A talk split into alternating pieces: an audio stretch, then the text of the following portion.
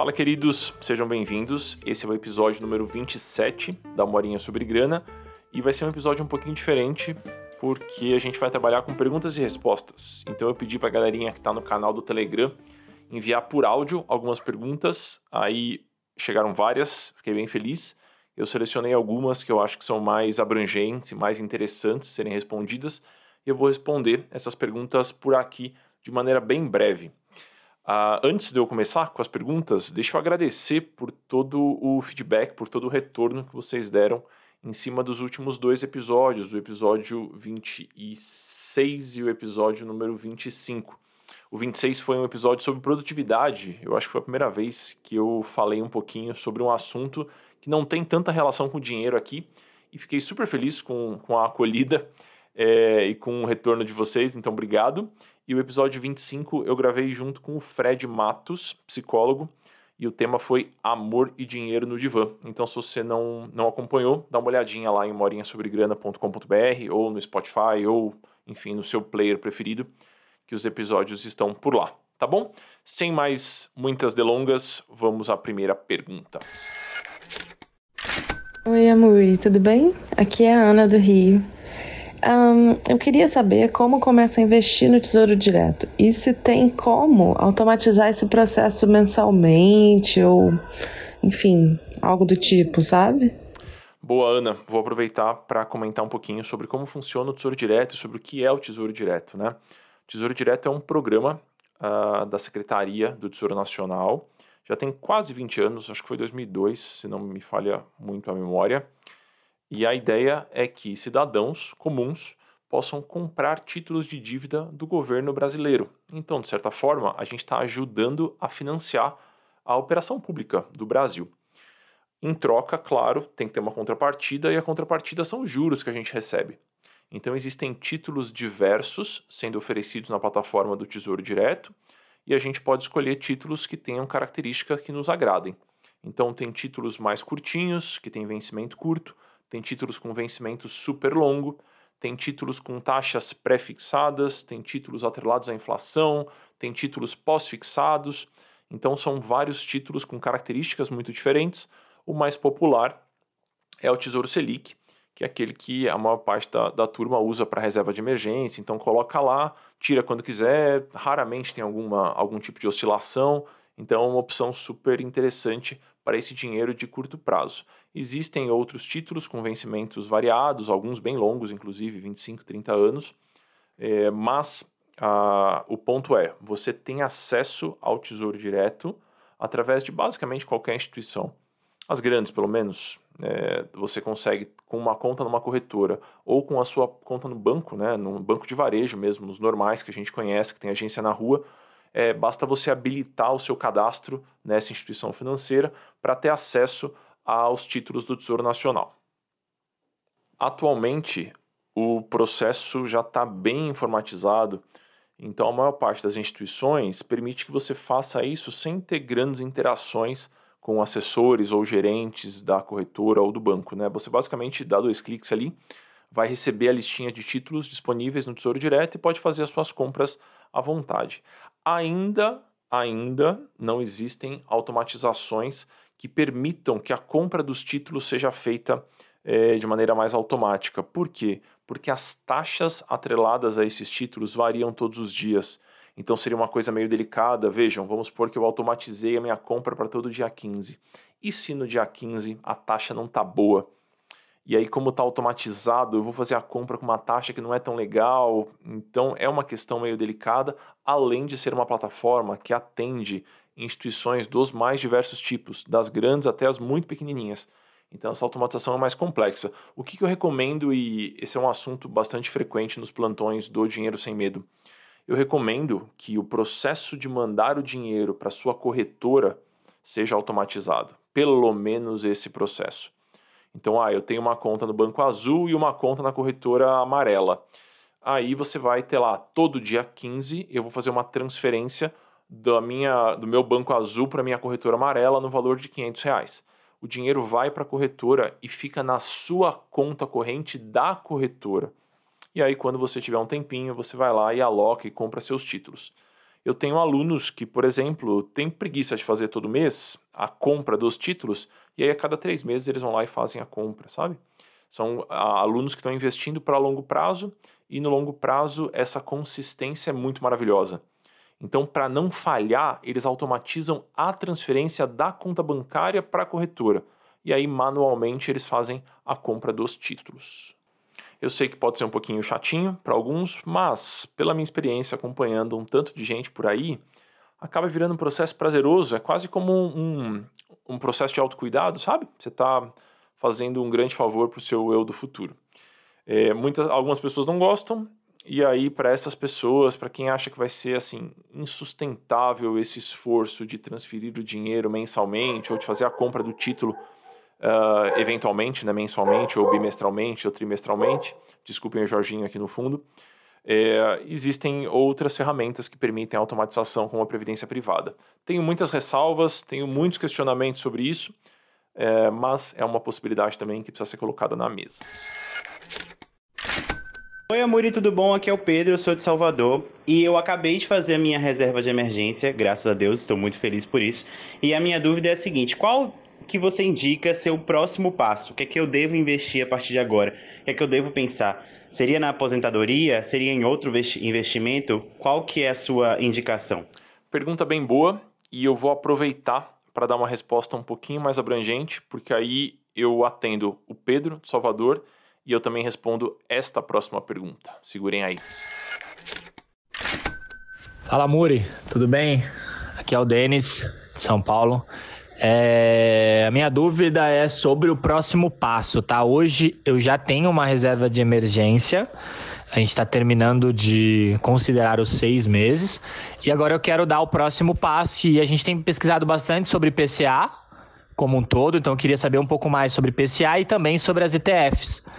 É, que aí seria um terceiro passo aí além da, do IPCA. É, eu queria saber um pouco mais sobre esses assuntos. Boa. Agora sim, respondendo o Pedro e o Denis.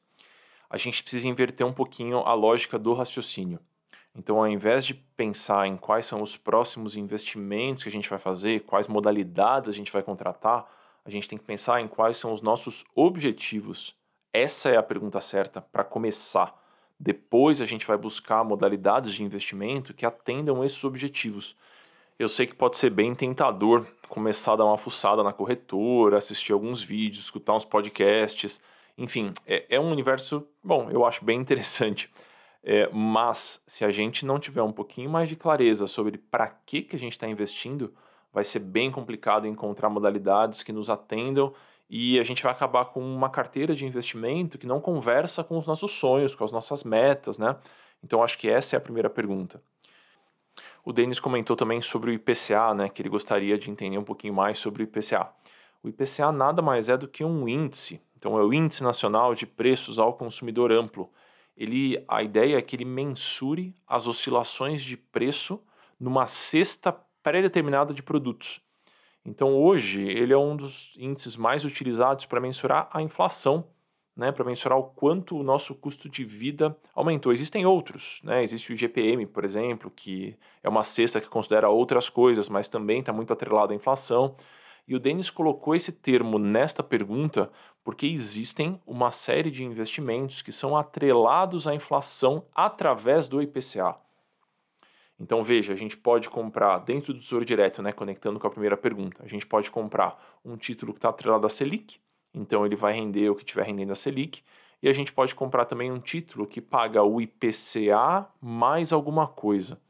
Então ele paga a inflação mais alguma coisa. Essa alguma coisa a gente chama de prêmio. Então, ah, esse título paga IPCA mais 4. Isso quer dizer que num determinado período, no ano geralmente, ele vai pagar a inflação mais 4%.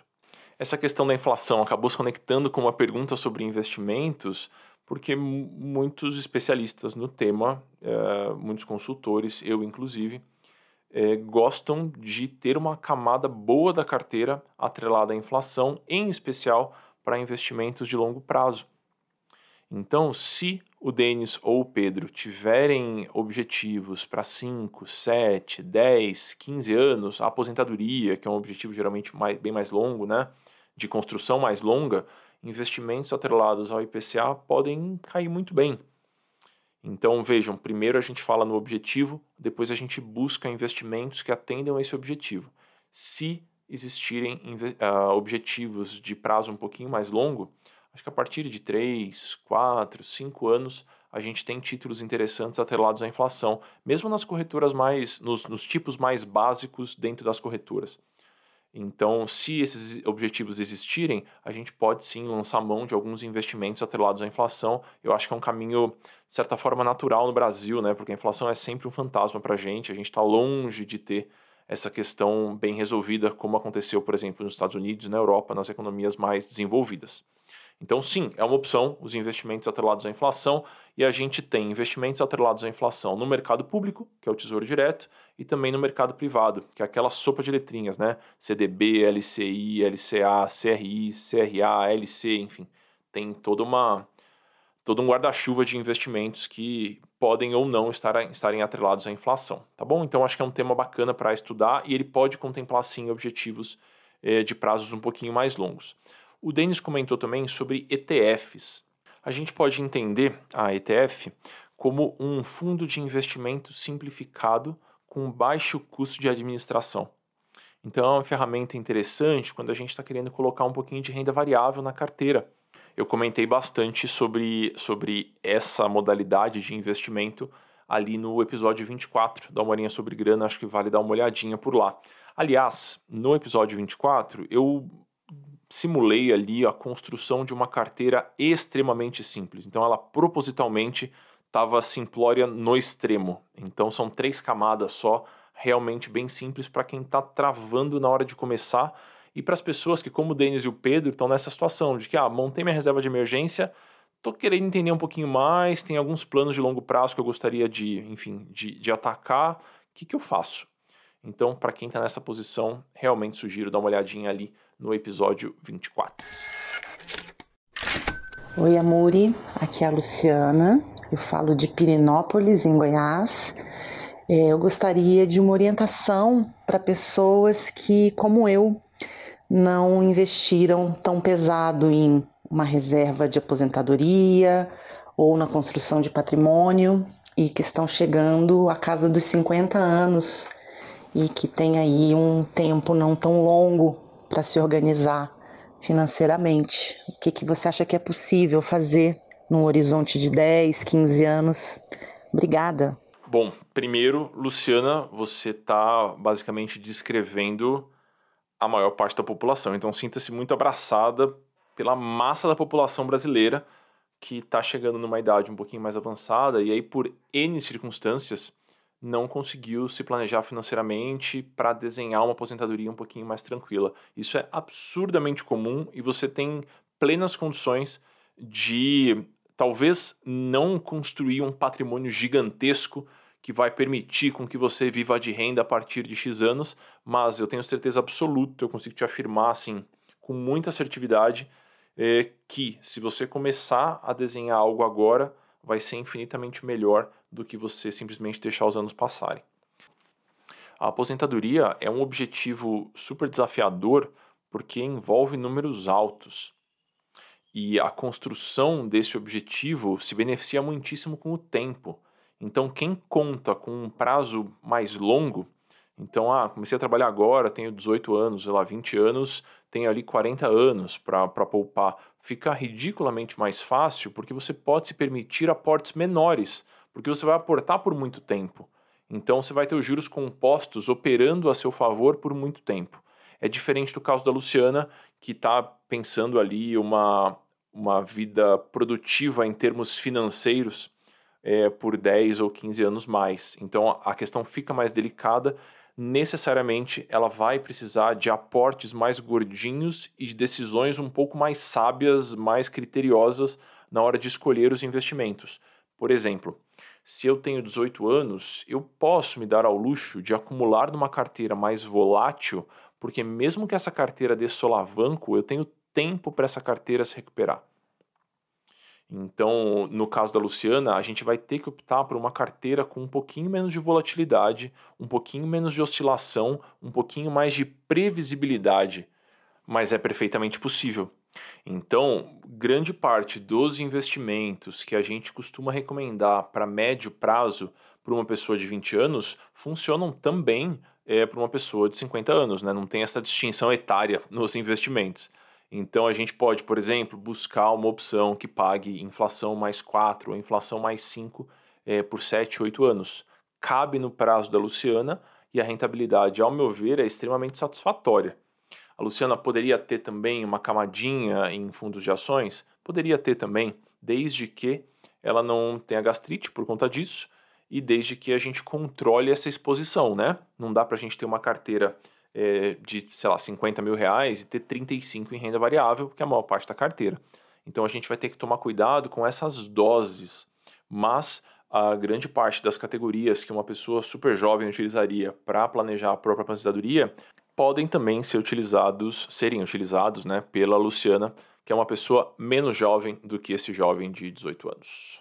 Ainda sobre aposentadoria, um ponto que extrapola essa questão dos investimentos é você tentar precificar como seria a sua vida né, com 65 ou com 70 anos.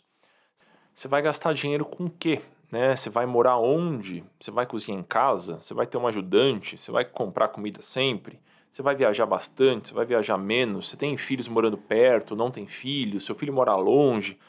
Enfim, a ideia é que você tenha alguma clareza de como seria a sua vida daqui a 10, 15, 20, 25 anos e quanto que custaria é, o seu mês, até para que você consiga ter objetivos mais claros, valores mais claros e aí sim é, fazer um pequeno plano de como você conseguiria cobrir esses valores durante estes próximos anos de vida profissional mais ativa.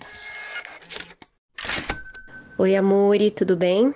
É, sou a Camila de São Paulo e eu queria ouvir você falar um pouquinho sobre convênios médicos. É, a gente que às vezes não tem convênios é, empresariais né, nos lugares onde a gente trabalha, a gente fica aí sofrendo na busca de um convênio que não nos faça vender um rim para pagar ele por um, um ano.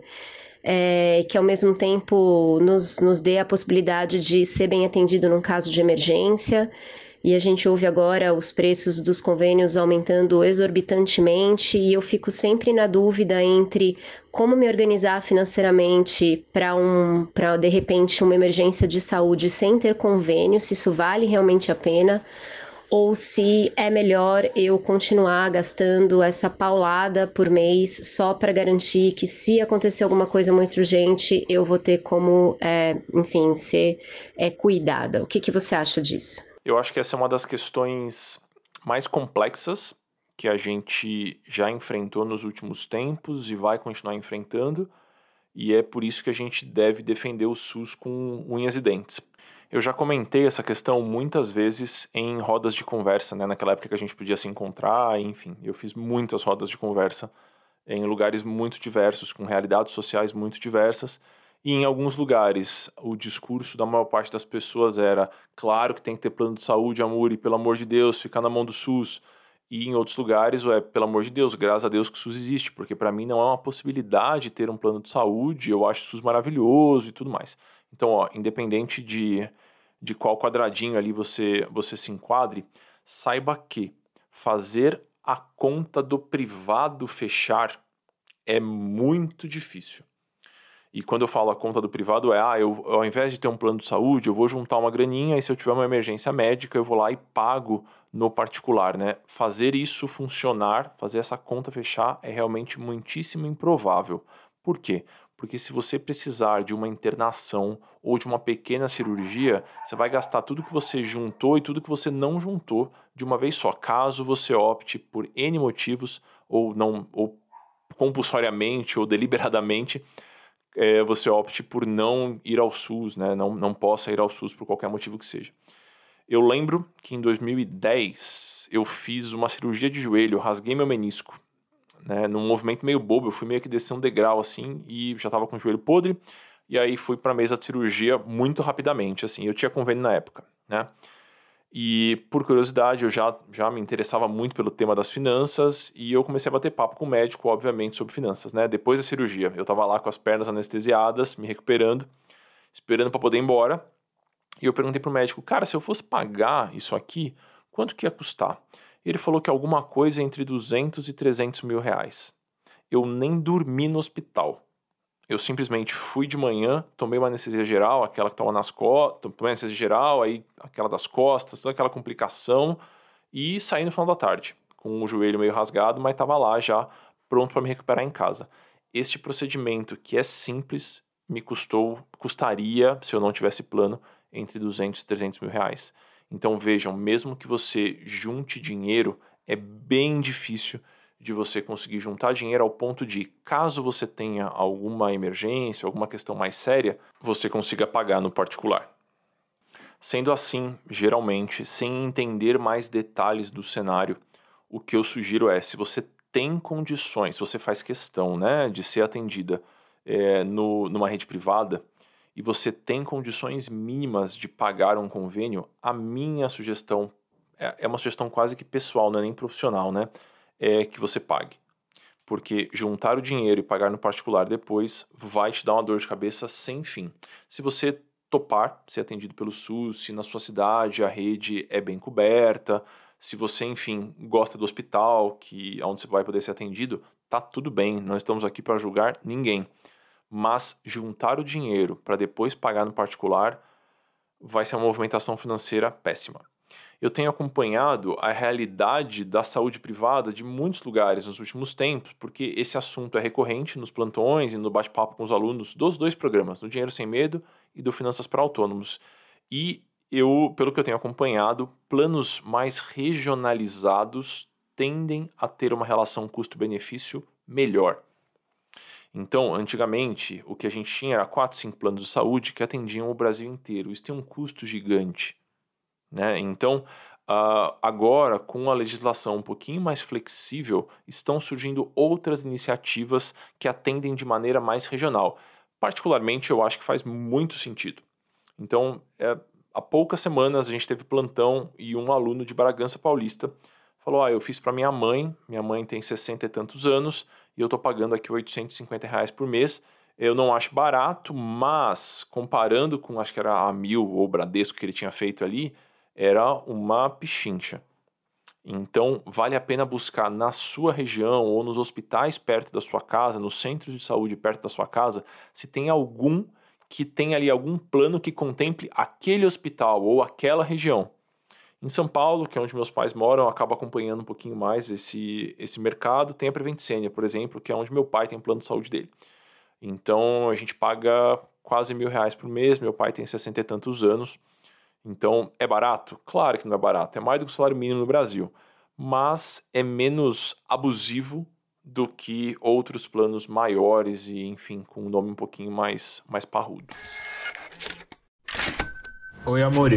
Eu sou o Vitor, eu moro em São Paulo e, e, eu queria entender melhor sobre os possíveis objetivos é, relacionados a fundos de investimento imobiliário.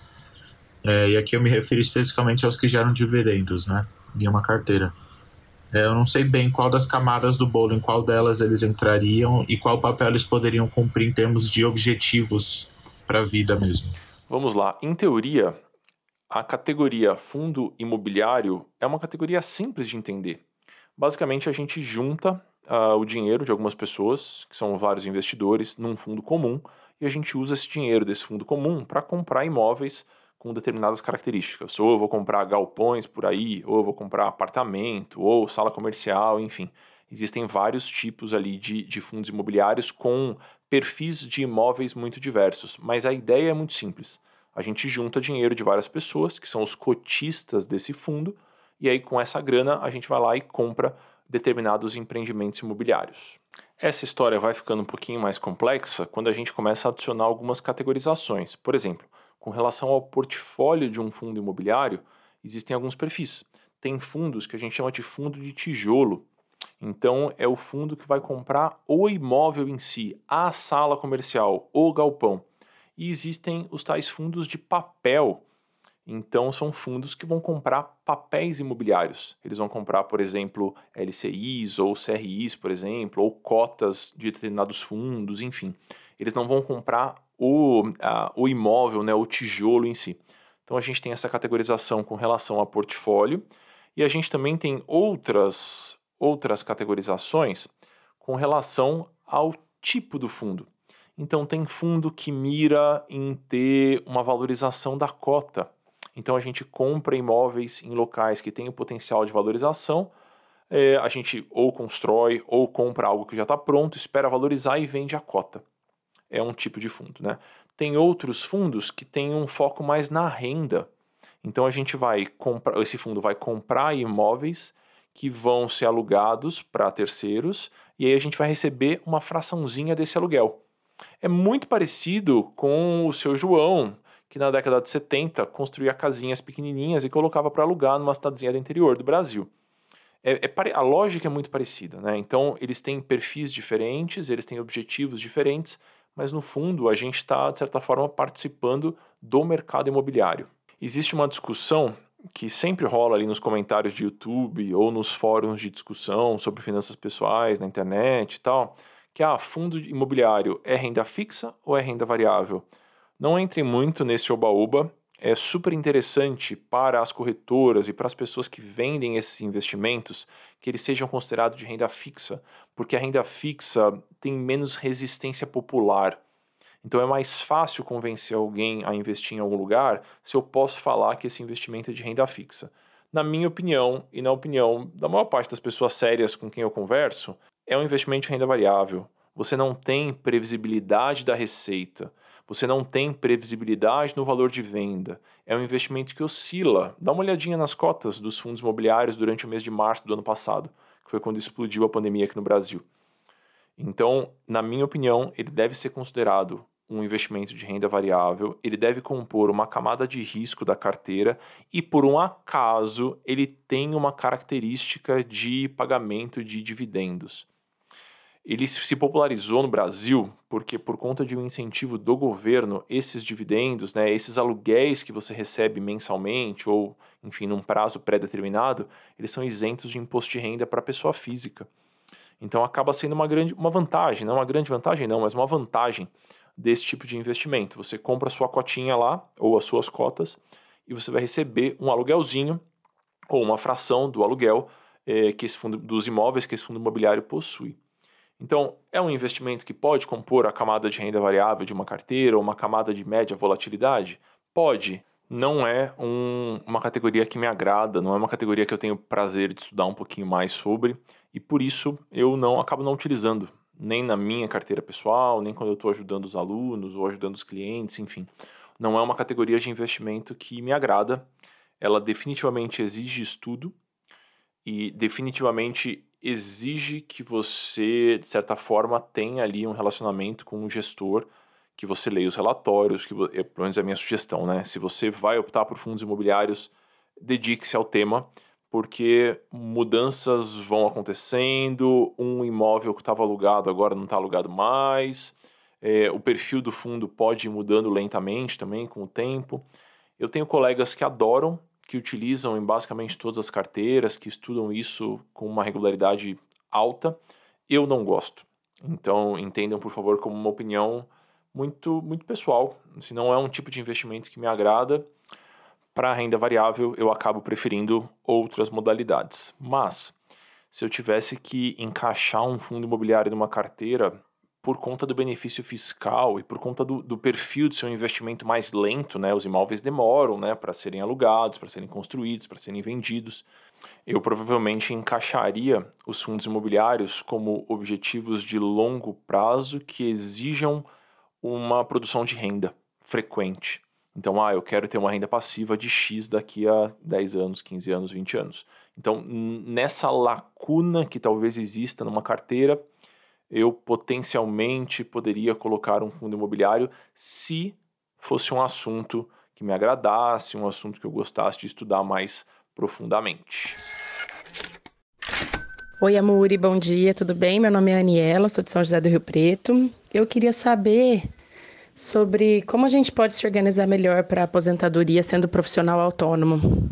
Obrigada, viu? Parabéns pelo seu trabalho. Obrigado pelo elogio. Essa é uma questão super, super, super frequente. Acho que todo autônomo se debate com essa questão eventualmente. E a melhor maneira de um autônomo se preparar para a aposentadoria é muito semelhante à maneira com que qualquer pessoa deveria se, se preparar para a aposentadoria se tiver condições. Então, se uma pessoa é assalariada e tem condições de contribuir para além do INSS, então para além da contribuição compulsória, ela tem condições de montar uma carteira de investimento ou de separar uma graninha em algum lugar, ela deveria fazer isso de maneira constante, de maneira frequente e de maneira que não prejudique os demais sonhos ou as demais vontades que essa pessoa tenha. Com o autônomo é a mesma coisa. Com a diferença principal ali, que esse autônomo vai ter que bater um papo com o contador para entender qual que é a melhor maneira dele lidar com o INSS. Sendo bastante transparente e deixando claro que é só uma opinião pessoal, eu acho improvável que nos próximos anos a previdência social, né, a previdência pública do Brasil siga funcionando da mesma forma. Então, a gente tem indícios, a gente olha para os números e eu tendo a acreditar que as coisas vão ser muito piores para a minha geração. Quando a minha geração estiver se aposentando, vai ser muito pior do que está sendo para essa geração aqui dos meus pais, dos nossos pais, né? Então eu tenho 33 hoje. Então, se for viável fiscalmente, né, se eu conversar com o contador e o contador falar, ah, você pode contribuir com o mínimo no INSS, então são cento e tantos reais por mês ali, e o restante você faz como você quiser. Se quiser colocar no INSS, coloca. Se quiser colocar numa carteira montada, sei lá de que forma, pode fazer também. Eu optaria por esse caminho neste momento hoje. Então contribuiria com o mínimo no INSS se for fiscalmente legal e o restante eu construiria de outra forma. E aí eu tentaria aplicar as mesmas regras que eu acabo sugerindo para uma pessoa que é assalariada. Faça com constância e com periodicidade demarcada. Então, a todo dia 30 ou todo dia 15, eu vou colocar X reais na minha carteira de longo prazo, uma carteira de aposentadoria, por exemplo. Então, como é que o, o autônomo, quando ele quer tirar dinheiro da empresa, né, se ele estruturou a, a operação dele direitinho ali, quando ele quer tirar dinheiro da empresa, ele tem duas opções. Ou ele vai tirar via Prolabore ou como distribuição de lucros. Né? Seja qual for o modelo que ele vai desenhar ali, o fato é, ele vai ter que tirar um pouquinho a mais porque ele vai ter que contribuir na pessoa física para a construção de uma pequena carteira de investimentos. Então esse eu acho que é o jeito mais prático, né? Então, ah, eu tenho uma minha atividade autônoma aqui e eu tiro um salário de 3 mil reais por mês. Ao invés de tirar esse salário de 3 mil reais por mês, se for viável para você, você deveria tirar, por exemplo, 3.500, sabendo que esses 500 reais que você está tirando a mais, que não fazem parte do seu custo de vida, vão compor uma carteira de longo prazo com foco na aposentadoria. Então vejam, a gente está tentando fazer da maneira mais, mais simples possível, né? Da mesma forma que uma pessoa assalariada que sente ou que intui que não vai contar com a previdência pública tem que se planejar de outra forma, se ela tiver esse grande privilégio, o autônomo a mesma coisa. A único, o fator complicador aí é que ele vai ter que ter essa palavrinha com o contador dele é, para garantir que ele pode não contribuir com o INSS na alíquota X ou na, no, no, valor mensal X. Ele pode ficar no mínimo, que é cento e tantos reais ali. Em resumo, o autônomo tem trocentos pratinhos para equilibrar, mas nesse quesito, né, nesse ponto de formação de aposentadoria, é uma, uma mecânica, uma logística muito parecida com a da vida do assalariado. Amigos, estas foram as perguntas que eu separei aqui para o nosso episódio 27. Espero que vocês tenham gostado. Depois me contem se esses episódios de perguntas e respostas são úteis. Eu estou tentando mesclar um pouquinho, né, as, alguns episódios com convidados, outros episódios sem convidados, alguns temas um pouquinho mais, mais subjetivos, mais reflexivos, como foi o caso do Amor e Dinheiro no Divã, outros podcasts um pouquinho mais técnicos, como foi o caso da construção da carteira de investimento. Então a gente está meio que descobrindo qual que é o, melhor tom, qual o jeito que, enfim, que é mais interessante, que vocês gostam mais. Então, sempre os, os relatos de vocês, as opiniões de vocês são muito bem-vindas, tá bom? Fiquem bem por aí. Na próxima quinta tem episódio novo, dessa vez com convidado. E um jabá final, dia 6 de abril, eu abro vagas pro Dinheiro Sem Medo e pro Finanças para Autônomos. são meus programas de acompanhamento e são a minha maior aposta em termos de impacto, em termos de profundidade. Enfim, eu fico super. Quando eu olho para o que foi construído nos últimos anos, os programas têm quase quatro anos já, eu fico muito, muito orgulhoso e muito feliz que ele tem conseguido apoiar tantas pessoas, tá bom? Então deem uma olhadinha lá em amuri.com.br barra acompanhamento e qualquer dúvida que surja por aí, me mandem um oi lá no Instagram ou no meu e-mail eduardo.amuri.com.br, tá bom? Fiquem bem por aí, um abraço grande e seguimos.